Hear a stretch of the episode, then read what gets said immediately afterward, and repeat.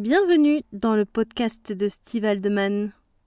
La littérature au septième ciel. Bonsoir à toutes et à tous, euh, j'espère que vous allez bien. Aujourd'hui, ce podcast est consacré au fouet dans le BDSM. Et pour cela, j'ai le plaisir d'être accompagné par un grand fouetteur devant l'éternel, Ombre. Bonsoir Steve, bonsoir à tous. Je suis un homme, j'ai plus de 50 ans, j'ai passé le jubilé. J'ai débuté le BDSM, euh, j'avais un peu moins de 20 ans. Autant dire que ça a été un petit peu toute ma sexualité depuis toute ma vie. Principalement adepte des percussions, les badines, les cravaches, la ceinture, les cannes, les paddles et bien entendu le fouet. Je sens que dès le début, tu vas faire peur aux auditeurs. Alors, je t'avais déjà interviewé avec euh, ta compagne et soumise au pâle d'ombre, que je salue au passage si elle nous écoute, et j'ai annoncé dans l'émission précédente que nous avions euh, le projet de faire cette émission ensemble sur les fouets. Donc voilà, c'est aujourd'hui. Cette émission est basée sur un article que tu as écrit et que tu as intitulé Sa Majesté le fouet. Rien que ça. Alors, qu'est-ce qui t'a motivé à en parler? La même chose que les articles précédents que j'ai écrits, à savoir que le savoir, ça se dispense. J'ai eu la chance d'avoir eu des gens qui m'ont appris énormément de choses et aujourd'hui, j'estime tout à fait normal de redispenser ce savoir. Donc, j'écris des articles sur différents thèmes dans le BDSM, que ce soit la sécurité, le journal, le mentorat, euh, le subspace. Et un jour, il est arrivé qu'on pose une question sur le fouet et j'ai commencé à répondre. Et j'ai vu que cette réponse méritait d'être développée. Et donc, j'ai écrit un article enfin complet, le plus complet possible sur le fouet. Voilà. Qui, en plus, étant mon instrument de prédilection, j'ai eu un certain plaisir à ça. Il me semble que de mémoire, ça a été euh, en particulier euh, initié par une question sur le groupe euh, Facebook BDSM francophone. Tout à fait. Et c'est même un petit jeu parce que quand la question a été posée, j'ai commencé à répondre, mais j'ai répondu de manière euh, très succincte. Et les modérateurs sont venus en me disant, mais tu vas nous écrire un article là-dessus. Article qui figure d'ailleurs sur mon site internet et auquel euh, les auditeurs pourront aller se référer. Euh, il y aura notamment des illustrations des fouets dont on va parler. Alors pour commencer, qu'est-ce qu'un fouet? Un instrument fait d'une corde ou d'une lanière de cuir ou de plusieurs lanières attachées à un manche. Anciennement, un faisceau de verge. En pratique, un fouet aujourd'hui, c'est quoi? Alors, un fouet, c'est un instrument agricole et c'est également une arme qui est composé d'un manche, d'une lanière, d'un tombant et d'un craqueur. Le manche, c'est la partie que vous tenez. La lanière, c'est la partie qui va se développer. Le tombant, c'est celle qui va frapper. Et le craqueur, c'est celle qui va claquer. Dans ton article original, tu es remonté aux origines du fouet de façon détaillée que les, auditeurs, comme je viens de le dire, hein, pourront retrouver sur mon site internet stevealdeman.com où j'ai publié ton texte avec les illustrations. Peux-tu nous résumer en quelques mots d'où vient cet instrument, hein, comment il est né et à quoi il servait euh, à l'origine? À l'origine, le fouet était un instrument d'agriculture et d'élevage. Et comme beaucoup d'instruments d'agriculture et d'élevage, c'est devenu une arme. On a beaucoup d'exemples euh, dans la vie quotidienne. Euh, le nunchaku, par exemple, très connu des, pratiquants d'arts martiaux, c'était un fléau. Voilà. Euh, le trident, qui était une fourche. Et beaucoup d'instruments agricoles sont devenus des armes. D'accord. Donc c'est très bien tout ça, mais à partir de quand est-ce que ce fouet commence à avoir des airs d'accessoires BDSM Alors ça, euh, c'est très très vieux. Les premiers fouets qu'on a trouvés euh, au, niveau, au niveau historique, euh, de manière certaine, hein, ça date de l'Égypte antique, dans la tombe de Nébanum. Nebamon, pardon. Euh, c'est quelque chose qui date euh, d'il y a euh, 1300 ans à peu près avant notre ère. Euh, donc c'était des instruments au départ agricoles. Et au niveau du BDSM, du plaisir, de la douleur, on en retrouve des traces euh, dans la Rome antique, par exemple, à l'époque des Lupercales. Alors, tu es en train de me Euh, dire, enfin, tu es en train de nous dire que euh, les, les Égyptiens et les Romains faisaient déjà du BDSM? Alors, est-ce que les Égyptiens et les Romains faisaient déjà du BDSM? Les Romains, c'est quasiment certain.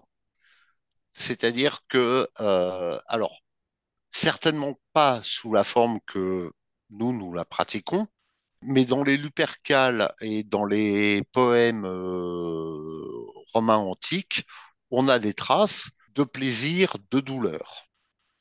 Une forme de masochisme déjà. Tout à fait, alors que le mot n'existait pas à cette époque-là. Pour préciser, hein, évidemment, hein, sadisme, ça vient du, du marquis de Sade, et masochisme, c'est Saker Masoch, euh, Tout à fait, si je le prononce bien, hein, qui est un écrivain de mémoire du, du 19e, C'est ça, faudrait tout à fait. Donc c'est relativement récent à l'échelle des, des ères euh, historiques qu'on est en train d'évoquer, hein, les Romains et le- À l'échelle de l'humanité, on est entièrement d'accord, c'est très récent. Alors que les pratiques, en réalité, bah, euh, font peut-être partie, entre guillemets, du patrimoine de l'humanité. Elles ont peut-être toujours existé. On en retrouve effectivement des traces, euh, voilà, de- depuis très très longtemps. Alors, quand on a préparé cette émission, tu avais plutôt évoqué le fait que le fouet était un instrument ou un symbole de pouvoir, sans même parler de BDSM.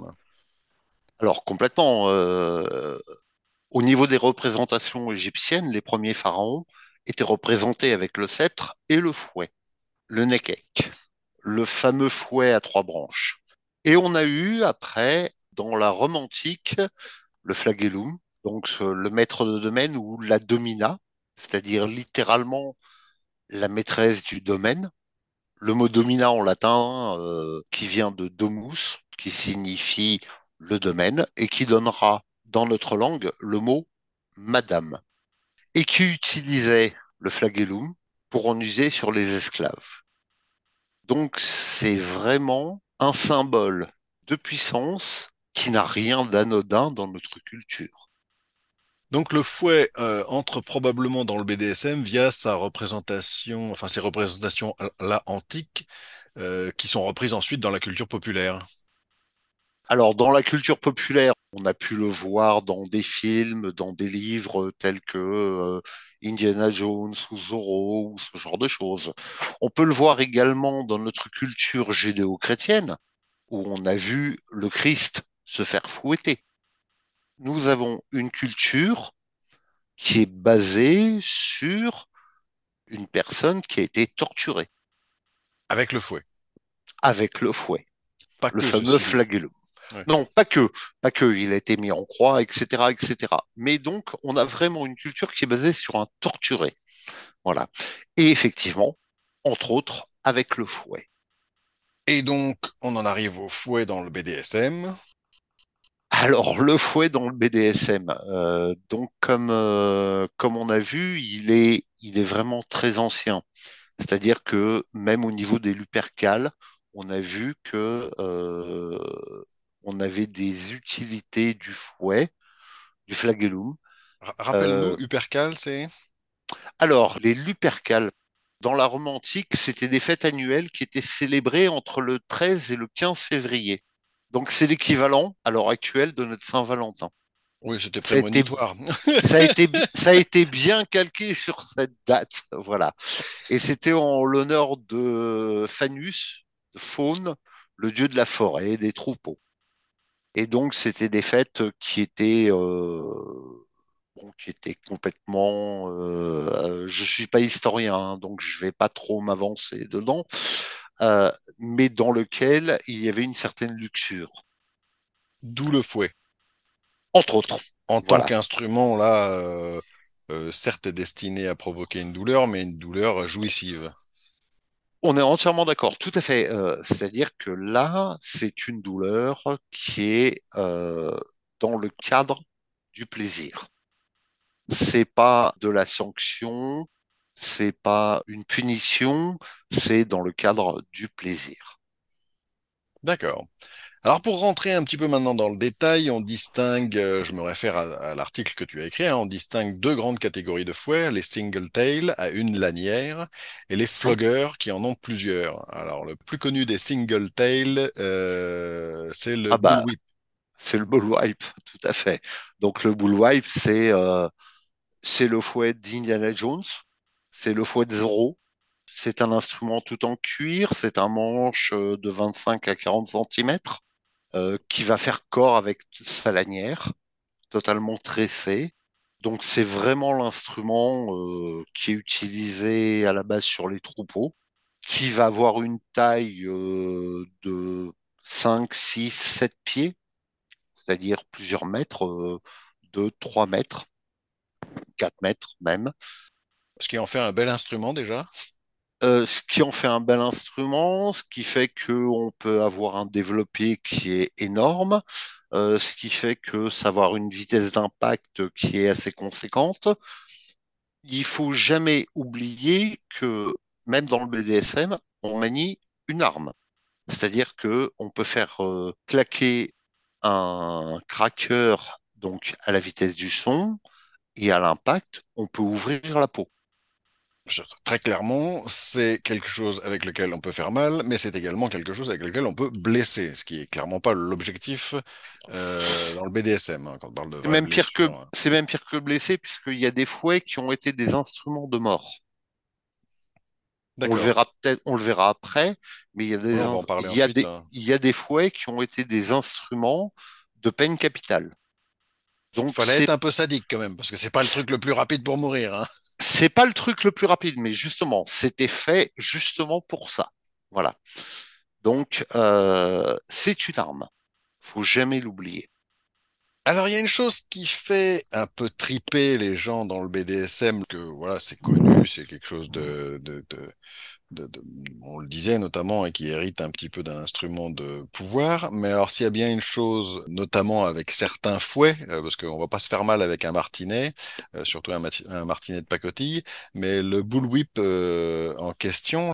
Bah, il peut avoir deux usages. Soit on ne sait pas s'en servir et on est maso, on va se faire mal tout seul. Parce qu'on peut bien se, et assez rapidement se le reprendre dans le nez. Tout Euh, soit on sait bien s'en servir, et là on peut on peut faire autre chose et on se fera pas forcément mal soi-même, euh, on pourra atteindre sa cible. Tout à fait. Oui, oui. Donc euh, effectivement. euh, il faut avoir une certaine connaissance de l'instrument et de la manière de s'en servir. Et effectivement, quand on le fait claquer dans l'air, il a une certaine tendance à revenir directement vers la personne. Qui l'a fait claquer. Voilà, tout à fait. Et donc pour ça, euh, moi j'ai connu une fois où je me le suis repris en plein visage. Voilà. Donc ça a été, euh, ça a été très drôle, surtout le lendemain. Je suis en Quand train de on me marrer en revient, imaginant la scène. Mais c'est pas ça, c'est quand on revient au boulot et qu'on a une balafre sur la joue et qu'on vous dit qu'est-ce qui vous est arrivé. Ah, c'est plus compliqué à expliquer, c'est sûr. Allez allez raconter que vous avez manié un fouet et que vous voulez être repris. Voilà. Alors C'est pas j'imagine toujours évident. Ouais, c'est pas simple. Mais alors, j'imagine encore plus le visage de celui ou celle qui était censé prendre le coup, euh, qui sur le coup doit s'amuser un petit peu quand même. Ça, ça doit le, ça, ça, ça- ça doit pas être évident à gérer. Alors ça, je connais pas parce que le jour où ça m'est arrivé, je m'entraînais tout seul. Donc, je n'ai pas eu ce cas-là. Voilà. Mais oui, effectivement, donc euh, c'est très complexe d'expliquer ça euh, en radio. Euh, c'est-à-dire qu'il y a une manière euh, euh, de faire et d'appliquer le fouet. Et effectivement, euh, le fait de le faire claquer dans l'air, il a, euh, bah, il a une tendance naturelle quand le brin se déploie, quand il arrive au bout, eh bien la vitesse repart dans l'autre sens. Bah, il est relativement élastique, donc on le tend, bah, il se détend, quoi. Aussi Bah, simplement que ça. tout à fait, et il revient, mais euh, à la même vitesse comme une balle de fusil. Vous n'avez pas le temps de l'éviter, c'est clac, oh, punaise. J'ai du mal à pas en rire. Ah ben, moi Alors, aussi. de mémoire, Et, et alors, euh, ça n'a rien à voir avec de l'expérience, parce que ça m'est arrivé encore récemment. hein. C'est-à-dire au bout de 30 ans, euh, voilà, c'est-à-dire où je manie assez bien l'instrument, il m'est arrivé encore récemment une fois de me le reprendre dans le ventre, mais quelque chose de bien. ouais, ça peut se Hmm, camoufler, ça, ça va. tout à fait, mais euh, on va dire euh, au niveau de la fierté personnelle, c'est un petit peu con, quoi.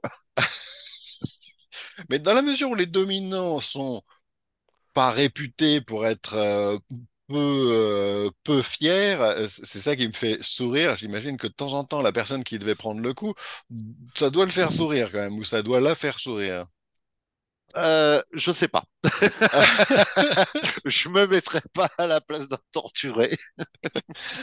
Alors précisément, je je voulais aborder, puisqu'on parle de ça, euh, le fameux... alors certains, certains, on va, parler des différents fouets qui existent, des différents types de fouets, euh, mais s'il y a bien un qui peut faire mal, euh, et très mal, surtout si on fait pas attention et qui peut blesser, c'est bien le euh, bullwhip. Euh, la question que je me pose, c'est euh, les ratés euh, dans le BDSM, j'imagine que ça peut arriver.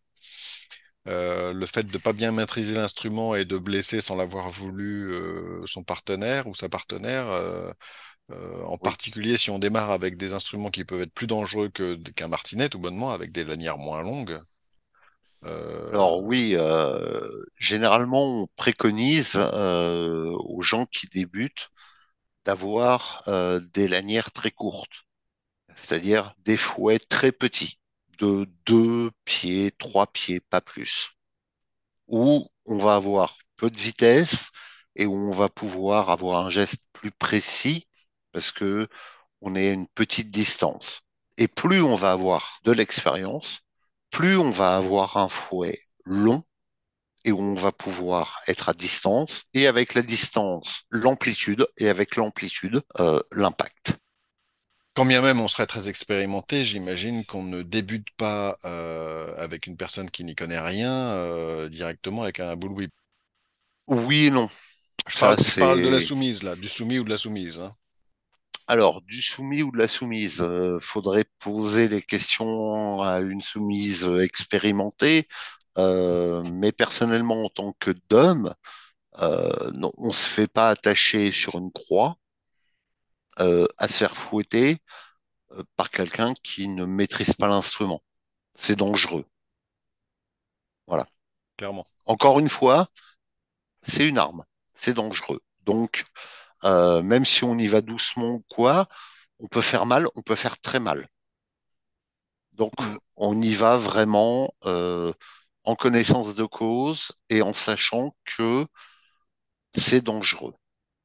Donc, avec beaucoup de précautions. D'accord.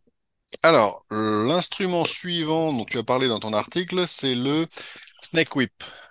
Alors, c'est la même chose que le boule, sauf que il n'y a pas de différence entre le manche et la lanière. C'est-à-dire que c'est une grande lanière. Et moi, personnellement, je n'utilise que des snakes. Dis-nous pourquoi, tant qu'on y est. Parce que le premier que j'ai eu, c'était ça, et que je me suis habitué à ce genre de fouet.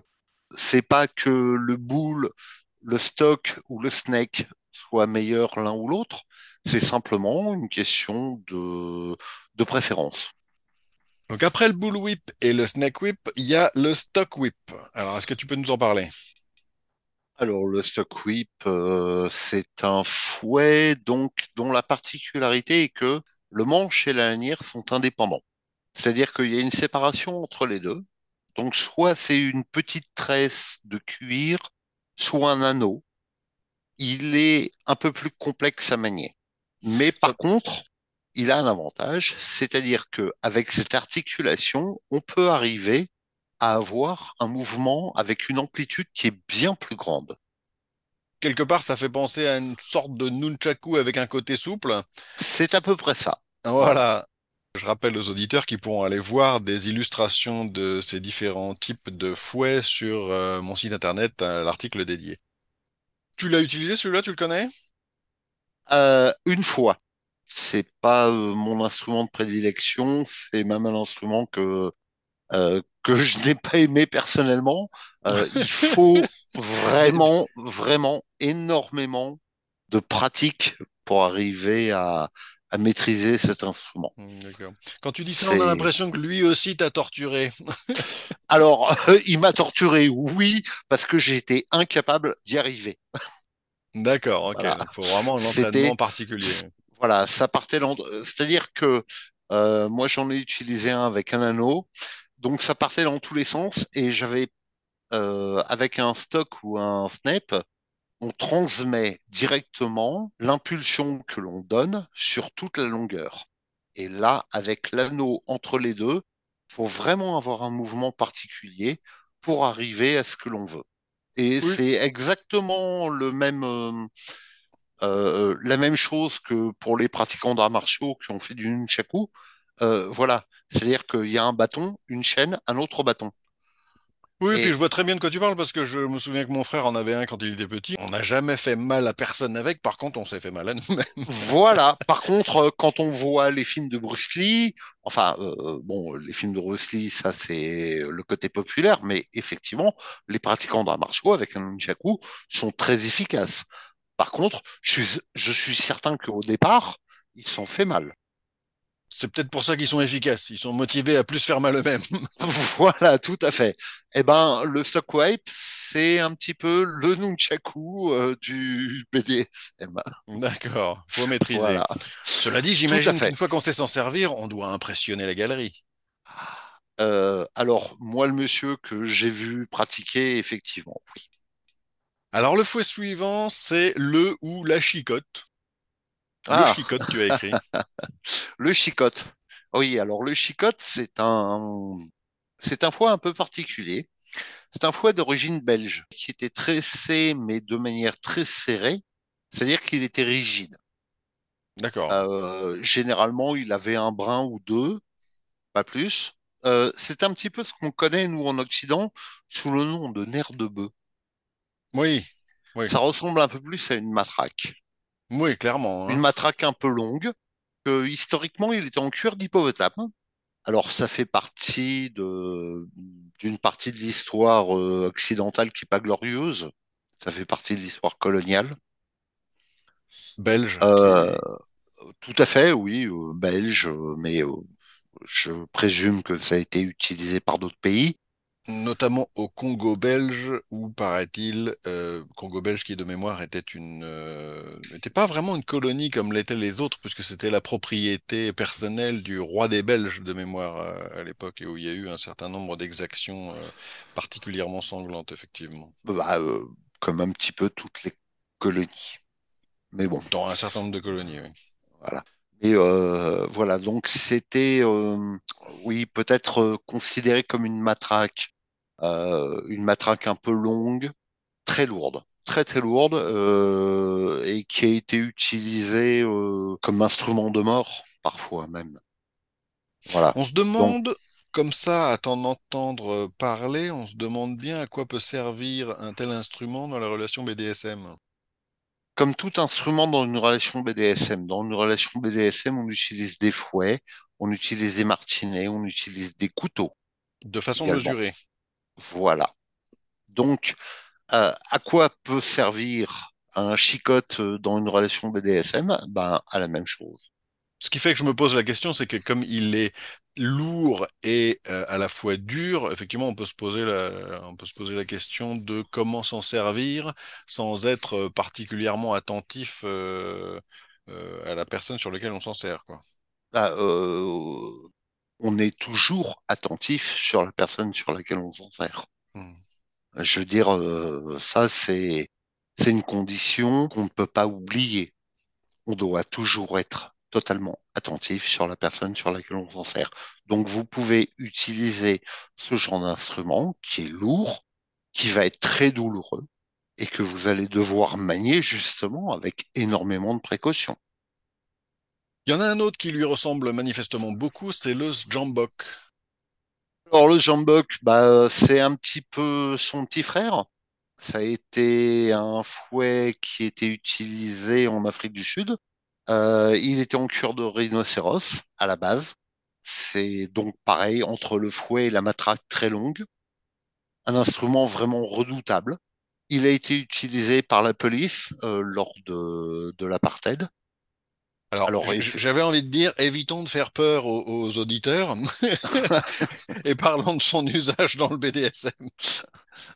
au niveau du BDSM, euh, de la même manière que la chicotte, c'est un instrument très lourd que l'on doit manier avec énormément de précaution. C'est-à-dire qu'il y a un poids qui va se déployer avec le geste, qui va arriver de manière très lourde. Donc il va falloir vraiment réguler son geste pour ne pas occasionner de blessures. C'est vraiment une maîtrise de l'objet. Peut-être surtout des, des- des- enfin aussi des, faire attention aux endroits qu'on vise avec, aux endroits sur lesquels on fait des impacts avec ce type d'instrument en particulier.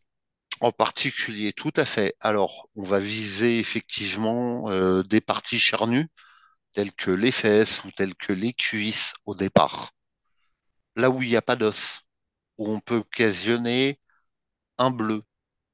On va éviter toutes les parties sensibles, toutes les parties où il y a des organes. On va jamais frapper au ventre, jamais dans les reins. Ce qui est valable pour beaucoup de fouets là pour le coup, et pour beaucoup de, de- de- d'instruments d'impact de, toute façon. Après, une fois qu'on a une certaine expérience, on peut passer à d'autres zones. Mais au départ, on va viser essentiellement, oui, par exemple, les fesses. Parce que sur les fesses, il n'y a pas d'organes vitaux. Le fouet suivant, c'est celui d'attelage. Alors, le fouet d'attelage, c'est un fouet très intéressant. C'est ce qu'on appelle le fouet du cocher. C'est un fouet qui a un très long manche, un mètre, un mètre vingt, même des fois plus. Et après, donc, il y a une lanière. Euh, cette lanière, c'est une mèche appelle. Ça mesure à peu près un mètre et ça a une amplitude très très large. Et c'est vraiment très intéressant parce que on a la maîtrise de la mèche jusqu'à un mètre ou deux mètres selon le manche. Et on vient caresser le torturer ou la torturer avec ça. C'est une utilisation qui est un peu complexe, qui réclame euh, d'avoir euh, beaucoup d'espace. On peut pas faire ça dans, dans une chambre, clairement. Qu'on utilise énormément euh, dans tout ce qui est euh, éducation anglaise ou dans le pet play également. Parce que c'est un fouet qui est fait pour les chevaux. Un fouet beaucoup moins euh, lourd que les deux précédentes, Chicotte et Ah non. Rien à voir. Hein. C'est Très pour ça d'ailleurs que léger. tu parles de caresser. ouais. Ah, complètement, complètement. Qui est un fouet très très léger. Par contre, euh, l'amplitude et la vitesse font qu'ils peuvent faire mal. Mais très léger. Dans le même genre, on a la chambrière. Alors la chambrière, c'est à peu près le même fouet. Sauf que euh, la différence, c'est que le cracker est fait en une mèche de coton. Parce que la chambrière, à la base, c'est fait pour les chevaux en manège.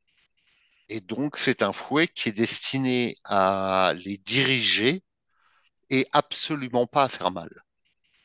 On est typiquement dans deux fouets, le fouet du cocher et la chambrière, qui ont un impact euh, psychologique pour ceux euh, à qui il est destiné, ceux ou celles à qui il est destiné, hein, soumis, soumise euh, ou dans le pet play, peu importe, hein, que les précédents qui sont vraiment destinés à faire mal, là, pour le coup, à faire, à faire ressentir des, des, des douleurs, euh, certes jouissives, mais des douleurs quand même.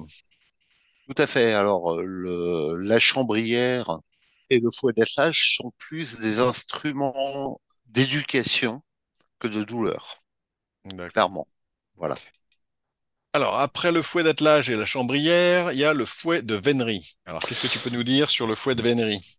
Alors, le fouet de vénerie, c'est un fouet de chasse. Donc, euh, c'est le fouet du chasseur. C'est le fouet de meute qu'on utilise euh, généralement, effectivement, alors par contre dans les chasses à court. Elle est composée généralement d'un manche. Elle peut être euh, quand même euh, assez prestigieuse avec euh, un pommeau, une belle lanière de cuir. Par contre, effectivement, c'est un fouet donc qui est indépendant entre le manche et la lanière, comme le stock wipe, donc qui va être très difficile d'utilisation, mais qui a quand même une certaine prestance.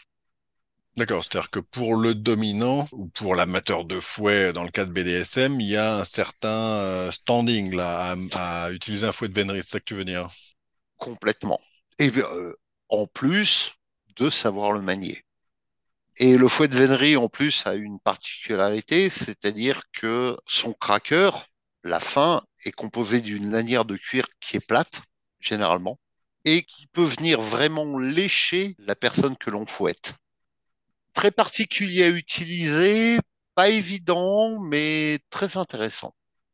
Alors ça, c'était le dernier des single tail dont on parlait au tout début, hein, les fouets à une seule lanière. Maintenant, on va parler des floggers, multilanières, à l'image euh, des martinets.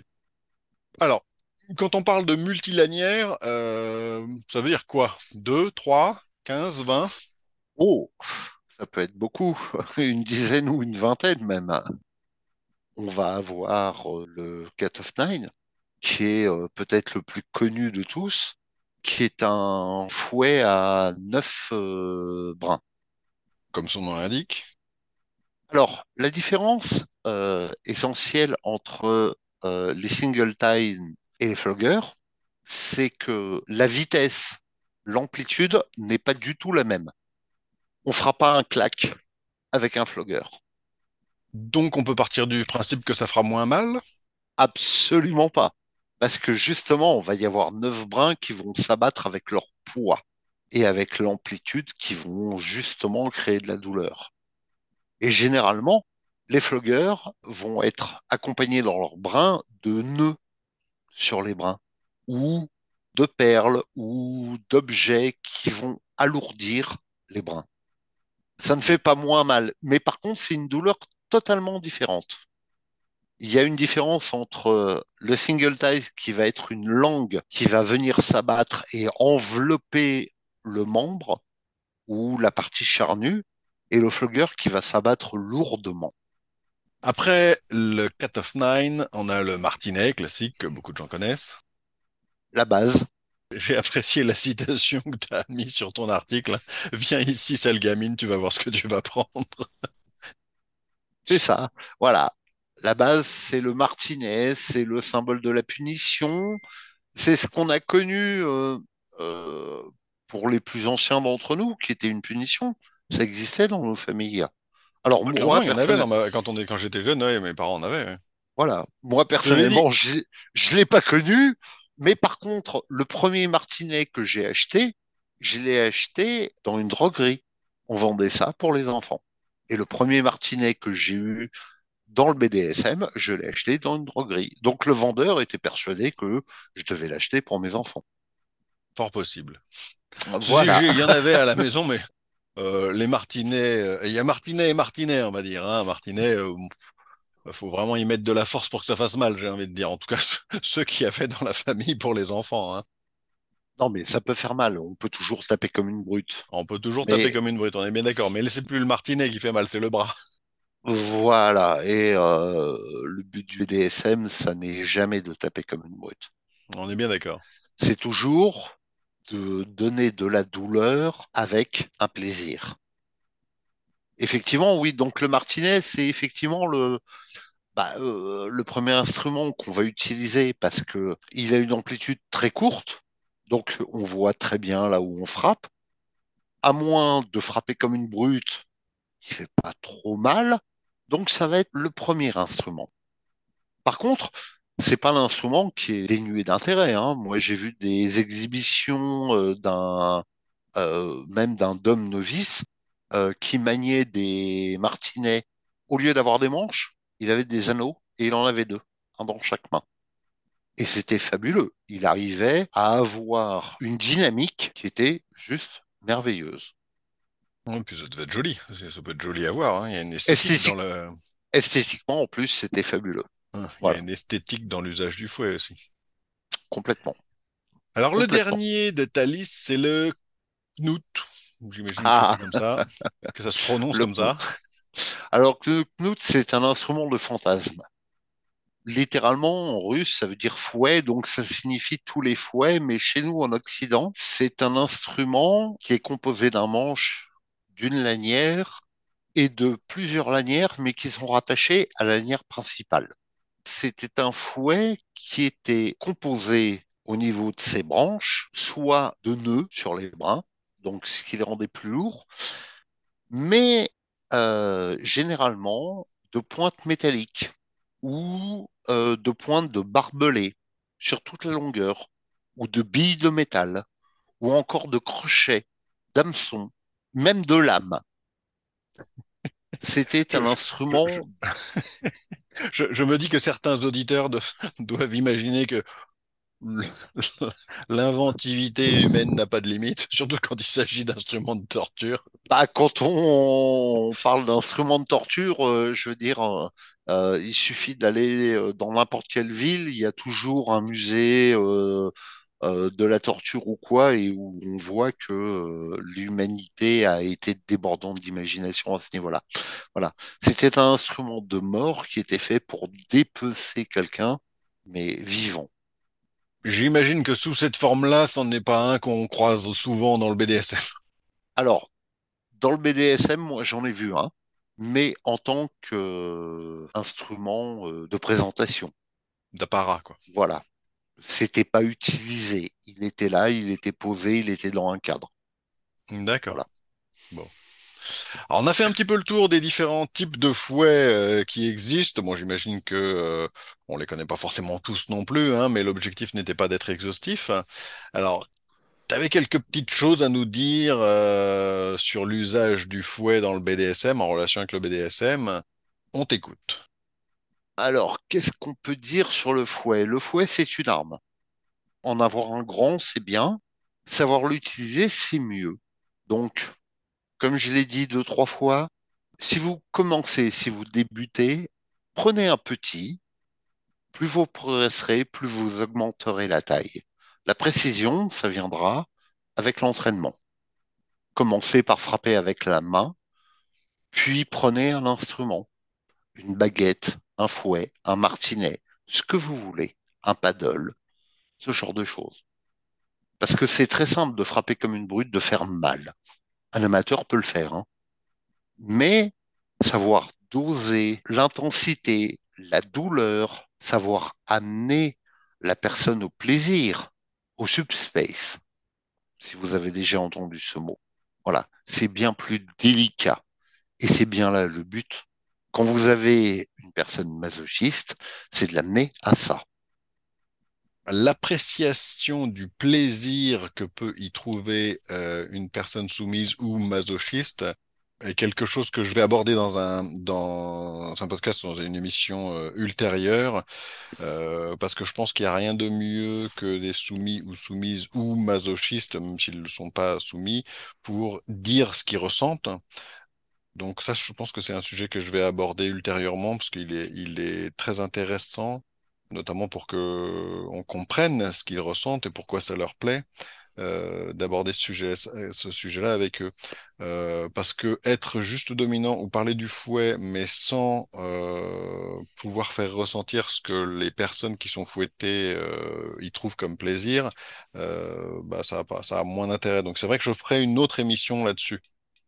Alors, dans ton article, tu parles de la taille des fouets, ne serait-ce que pour l'usage qu'on peut en faire, notamment quand on est en intérieur. Alors, tu as une expérience par rapport à ça, parce que un, fouet de, un fouet comme une chambrière, par exemple, euh, c'est assez long.